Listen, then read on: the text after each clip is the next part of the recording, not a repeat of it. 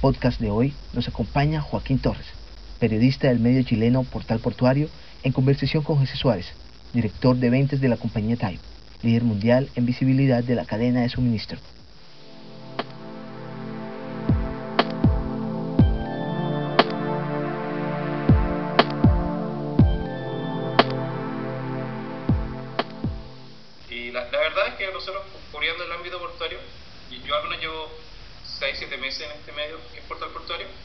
No había, no, había, no había visto tantas estas empresas como ustedes que son como eh, parte de la cadena logística, pero eh, no un, rubro tan específico.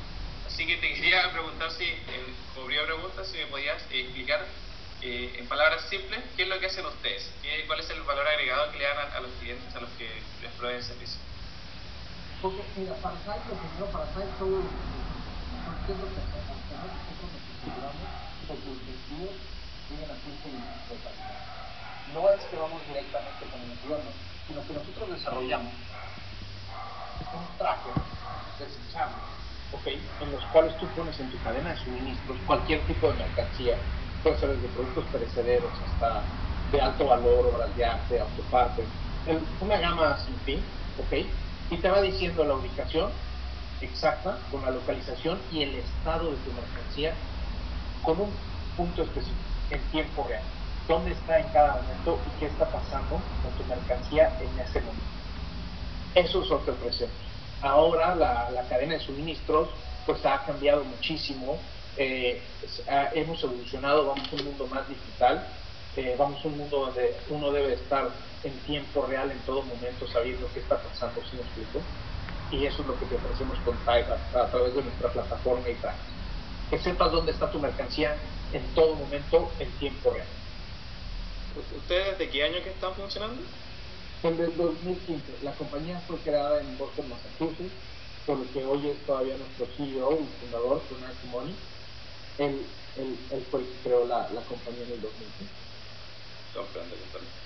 Eh, eh, José, ¿cuáles son lo, los principales, si se puede saber, los principales eh, clientes que tienen? ¿Tienen clientes de, de relevancia? Mira, tenemos más de 300 clientes, ¿ok?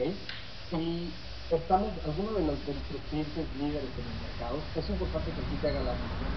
Para nosotros, todo cliente, pequeño grande, es importante, pero bueno, podemos decir Hellmans de Worldwide Logistics, DSV, Johnson Control, Alpine Freight, Masterpiece International, que es un tema que te puedo explicar, Nissan, Paint Solutions, eh, Your Way, Selman, en México Dulces de la Rosa, Su Carne, Molina Fresh Farm, Uniche, Laboratorios Farmacéuticos Calo, este, Terrasol, Link en Perú. Este, es una cartera muy grande, son más de 300 clientes. Hay algunos que por la, por la confidencialidad del negocio no, lo mencionamos, pero tenemos más de 300 clientes activos y, y, y contentos en, en, en nuestra plataforma.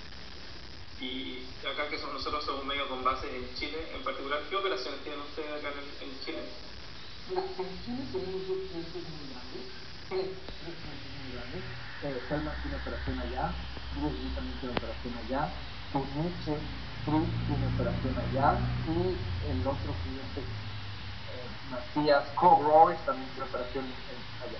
Entonces hay freight forwarding, hay sistemas de, de para, para perecederos y tenemos un otro cliente que eh, nos utiliza para que veas solo el rango, ahorita voy a entrar más en detalle, pero el rango tan grande de lo que tiene Type, este cliente nos utiliza para medir la temperatura en sus invernaderos y en sus campos de cultivo. Pone los Type trackers en, las plantaciones, en los campos, en los árboles de cosecha, en distintos puntos y les mide a qué hora sale el sol, a qué hora se pone el sol, la humedad, la temperatura, la posición exacta, si existe alguna vibración o algo que está pasando por sus campos, y crea almanaques. Este es Cogrow. Este, y bueno, los demás pues, son para productos, este, frutas, verduras, autopartes, eh, medicamentos. Es un, es un rango muy grande. Por lo que me cuenta, eh, lo- el, el aparato tecnológico que utilizan ustedes es bastante eh, inteligente, tiene muchas funciones y capacidades de, de dar servicio a, a los clientes. Se cuenta que, es- que siente hasta las vibraciones del, del terreno. Y todos nuestros trajes, excepto nuestro uno, porque hemos ido avanzando en un batería, literal, futuro de tal, pero este tracker te da ubicación, eh, temperatura, humedad, vibración, luz, iluminación, altura, velocidad, puedes crear tu ruta, puedes crear tu cerca, eh, tiempos estimados exactos de llegada, tiempos, no tiempos estimados, sino tiempos de llegada exactos, de este, rutas, puedes sacar muchísima métrica de todo eso. Entonces sí, es una tecnología que como te digo, te va ayudando, te va simplificando la vida, te va quitando muchos dolores de cabeza de tu día a día, de tu operación con día a día en, la cadena logística que es tan complicada hoy eh, justamente ahí nosotros también queremos ir a la cadena logística y al tema de puertos, como el que nos interesa. Eh, usted ante estos trackers, imagino que pueden tener algunos ciertos números o, cifras de cómo está la situación de la cadena logística. Eh, ¿Cómo ve usted la situación de, los puertos actualmente eh, con la congestión? ¿Han visto que ha aumentado, que ha bajado? ¿Cómo, lo ven? Mira, es una pregunta muy, muy, muy chistosa. Es, es, un, es, una es una problemática real y me gusta referirme ahora antes y después del ¿okay? O sea, desde 1980 las muchas compañías tenían también sus verticales y cómo manejaban tu, no solo su inventario, sino las partes que ellos producían para hacer su, producto final, ¿no? Una compañía de teléfonos muchas veces era, tenía acciones en la parte de los chips, en la parte del micrófono, en la parte de las cámaras, y bueno, controlaban toda esa vertical. Después eso fue cambiando, ese sistema decirlo, se fue cambiando y se fue abriendo a sourcing en distintas partes del mundo, donde la mano de obra bajaba, el precio se incrementaba, pero era este contravalor, lo seguía siendo más económico y bueno, salió el sourcing a, esas industrias como China, India, el sureste asiático, en algunas partes de Latinoamérica. ¿Qué pasa? Viene el COVID y nos cambia el mundo, nos sacude el mundo totalmente, de pies a cabeza. Hay una interrupción en la fabricación, hay una interrupción en, los materiales de data crudo, eh, o sea, si me explico, en, la manufactura y rompe todo el esquema de, de forecasting en lo que como se, basa cualquier compañía para mantener su inventario. Más si es una compañía multinacional donde tiene que poner distintos inventarios en distintas partes, pues nos rompe esa cadena, nos rompe esa estructura y crea un caos. O sea, una locura de de repente no es posible que en el mundo se acabado el, el, el, papel sanitario, el papel o, o, o, el hand sanitizer, y entonces no es que se acabó, lo que pasa es que hubo esa discusión, hubo esa falta de discusión, esos becas no para que una semana se levantara y dijera, nunca compro hand sanitizer ahora que todo el mundo está comprando hand sanitizer y quiero 10K. Hay gente que sigue con hand sanitizer ahí que nunca terminó de usar, En general, en todos los productos fue así y, te afecta. Entonces, sin, que suene un tema como mucho de pero ahí donde otra vez que entraban en acciones, en ayudarte con esa música, entender dónde estaba tu producto, cómo iba a llegar, cómo no iba a llegar, porque a lo mejor tú tenías un contrato con China de que te iba a surtir chips, pero tú no eres Walmart, me explicó? Tú eres un pequeño, y a lo mejor toda su producción, después de esta disrupción, se la tenía que dar a Walmart, y tú te quedabas corto de esta disrupción.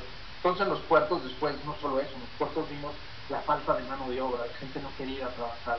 Cuando empezó el COVID yo todavía no era parte de, de y estaba en, otra compañía y bueno, había gente que, que estaba llegando los primeros en marzo de, de, de, China con esto del COVID, la gente no quería acercarse a los, a los contenedores de China, literalmente, o sea, no lo quiero abrir, no lo voy a abrir, patrón, entonces me va a correr, pero yo no voy.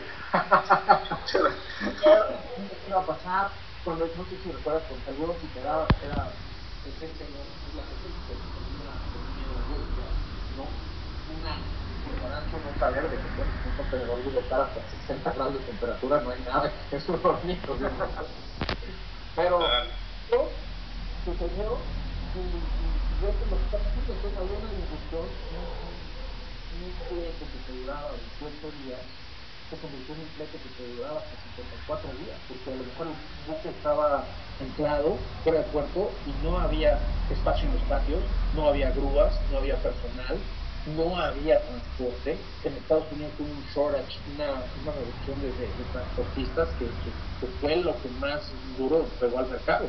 Eso le quiero preguntar también. ¿Ustedes están monitoreando lo que está pasando ahora en, en Shanghái? Que justamente están con, con, la ciudad cerrada hace un mes ya. Un mes. Siempre estamos pendientes de lo que está pasando alrededor del mundo, porque te digo, esto es un, algo que aprendí de un profesor que se llama Sebastián García Duque. Eh, decía, mucha gente que imagina el supply chain como una cadena de... No, él nos dio la explicación perfecta. Imagínate un árbol, un árbol, y en vez de un árbol parado lo apuestas y tienes las raíces de un lado y las ramas del otro. Eso es el Conectas tus raíces de uno al otro y es un por ese tronco tal que se hace tan estrecho, incluso del tamaño de la raíz del otro. ¿Cómo organizas ese chain? Entonces, lo que pasa en una presentación afecta a la otra. Es lo que en Estados Unidos llaman un bullwhip perfecto, el efecto lápiz de producción, que fue realmente lo que pasó eh, ahora con COVID. Entonces, ese, eso es, es, estar siempre pendiente, más que ahora el mundo entero es dependiente de, de la manufactura de Asia en, China y el resto del mundo. Si se vuelve a cerrar, va a volver a venir otra vez estos retrasos y todo en, en, en supply chain y manufacturing. Directamente, pues nuestros clientes son los que lo están vendiendo. ¿Por qué? Porque ellos al momento de despachar una carga saben si salió, si no salió, dónde se encuentra, en qué condiciones se encuentra. Porque muchísimas veces no es solo lo tarde, si pierde la temperatura, si es un producto perecedero, pues automáticamente al ser un producto perecedero perdió ya ese días de, vida en anaquel y cuatro o cinco días de retraso hacen que todo el, producto se pierda, ¿sí Pero ya no vale la pena tener una cereza que solo puede estar dos días en, en el anaquel de, de la tienda. Y, y, hay como hay contenedores de, te puedo dar un ejemplo, de bananas que valen 8 mil, 9 mil dólares, un contenedor de cerezas premium, estás hablando de hasta 230 mil dólares. ¿Me explico? Entonces, o no solo eso, farmacéuticos, o, o, productos base, o, o, me explico, de, de, de, para, para cualquier tipo de, mercancía, que, que, un retraso hace que, que, que tu cadena de, de, de, de manufacturación se detenga. Entonces hay que estar pendiente siempre y parte de lo que hacemos con estos trajes es saber, te va avisando qué puedes hacer en, el, en este momento o qué puedes, cómo puedes cambiar lo que está pasando. Eh, justamente también quería preguntarle por el, el, costo de los envíos, ahora que mencionó el costo de esto de la banana de la cereza. ¿Ustedes cómo ven, han visto el precio de, los de los envíos por contenedor? Claro, mira, es no es algo que se controle directamente o directamente, claro. Y, y, pero nos hemos dado cuenta tanto nuestros clientes como nuestros propios envíos, cómo ha habido una alta de precios de hasta un 100%, 150% en el mercado. Incluso antes un contenedor de Shanghai que estaba pagando 4 mil dólares, hoy estás pagando 15 mil, 16 mil dólares. Eventualmente va a bajar de precio, va a regresar a una normalidad, pero bueno, fueron dos años que el valor de los productos cambió, afectó a todas las naciones, la inflación en las naciones se disparó como nunca se había disparado. Entonces, ¿qué afecta? El Producto Bruto de cada país y la cantidad de, de, compra y, de ingresos de ese país. Y, viene una discusión muy grande. Estamos apenas a la mitad, yo, yo en mi opinión creo que estamos apenas de la mitad del efecto de COVID y no hemos salido todavía de él. O sea, hay que ver qué es lo que va a pasar. Pero sí, eso, esas demoras en puerto son fatales. Eh, o, sea, en su opinión, todavía el COVID, no sé, bueno, todavía estamos, empezó el 2000, si no me equivoco, 2000, fin de 2019, comienzo 2020. O sea, en su opinión, todavía faltaría un par de años más para que se terminen los efectos de la cadena de suministro. Los efectos, sí. Que no es un mercado, aunque se autorregula rápidamente tiene muchísimas áreas. Y entonces hubo, el COVID mató a mucha competencia, dejó fuertes a muchas industrias, eh, el mundo se está reinventando, eh, hemos pasado de entender del, del, del, de la idea general que ya tenía el, grupo, mundo y la industria, la macroindustria de globalización, de source everything, ármalo y listo, otra vez regresar a tener control de muchas de esas empresas o a la regionalización, que es parecida a la globalización, pero no es lo mismo. O sea, si me pregunto, para mí, ¿cuál sería una solución a corto plazo? O a, no corto, a mediano plazo. Pues en vez de Estados Unidos, en vez de seguir manufacturando en, Asia, invierte en Latinoamérica. ¿Ok? Puedes obtener mano de obra a muy buen precio, puedes, este, si me explico, hay capacidad. Las gentes más inteligentes que yo conozco son, eh, sin decirlo, venezolanos, chilenos, mexicanos, colombianos, o sea, el latinoamericano cuando lo hacemos bien, no sé, bueno, o sea, brillamos por excelencia. Justamente he visto que había muchas empresas estadounidenses que estaban trasladando su producción a México por lo mismo. Habían varias empresas que estaban moviéndose para allá. ¿Por qué? Porque si pasa esta disrupción del COVID otra vez, es muchísimo más fácil moverlo en camión que moverlo en, en, en, barco. Las fronteras es más fácil de cruzar y todo. Ahora, hay muchos factores que, que, influyen para Latinoamérica y muchas compañías este, en, Estados Unidos, que son temas políticos, temas culturales, pero creo que la solución es una regionalización del mercado. O sea, si América se basara más tanto en Norteamérica como en Sudamérica y Centroamérica en, hacer una regionalización, creo que podríamos ser una pieza clave otra vez en, el mundo. Claro. Eh, en, en, este sentido, eh, ¿usted cuáles son las rutas de comercio que ha visto que no se han visto tan afectadas por lo que está sucediendo? Quizás en Latinoamérica, Norteamérica, o, o otra ruta. Toda la industria marítima se vio afectada, toda. Eh, hecho, tuvieron un crecimiento. O sea, conmigo afectada puede ser negativo o positivo, pero a lo que me refiero, no las líneas de comercio, sino el la capacidad, ha visto supercargueros, los primeros meses que pueden cargar 6.000, 7.000 contenedores, estaban saliendo con 2.500. O sea, y después, ahora que estamos saliendo, pues están saliendo a tope, pero igual no seguimos dando abasto a, a, a, toda esa carga que hay.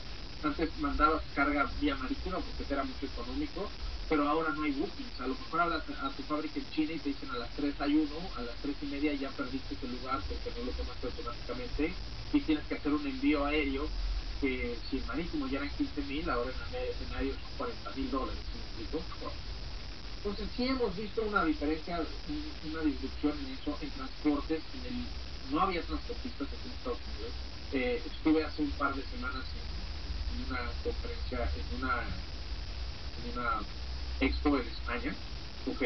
Y en España me tocó el paro transportista, pues también estaban sufriendo de dos o tres restaurantes donde dicen, es que no sé si ha visto en las cadenas eh, el paro transportista que hay, no tenemos este Almeja, que surtía de, del, del, sur de España, o no tenemos este vegetal, entonces lo cambiamos por eso.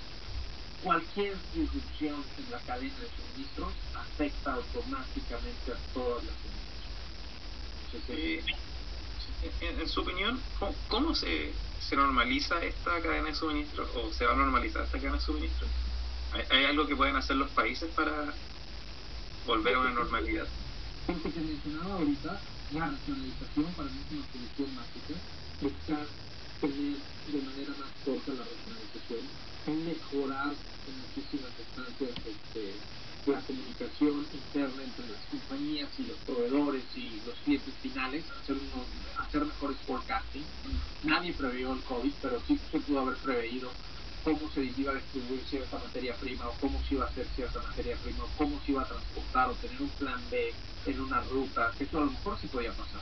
Entonces, una mejor comunicación interna entre proveedores eh, y compradores y sobre todo eh, darle la importancia de entender cómo, cómo funcionan las cadenas de suministro de cada país y qué es lo que tiene cada país y sus fuerzas, sino en Estados Unidos hubo un shortage de camioneros y eso sí nos tocó verlo con muchísimos clientes. Tengo un muy buen amigo Goa Logistics que me decía, mira, por darte un número, eh, un cliente que generalmente a nosotros nos costaba 5 mil dólares en Estados Unidos está ahorita en 8 o 9 mil dólares y no hay transportistas que puedan hacer estos No tenemos transportistas, la gente no quiere manejar, la gente no quiere trabajar, distintos factores, pero no hay.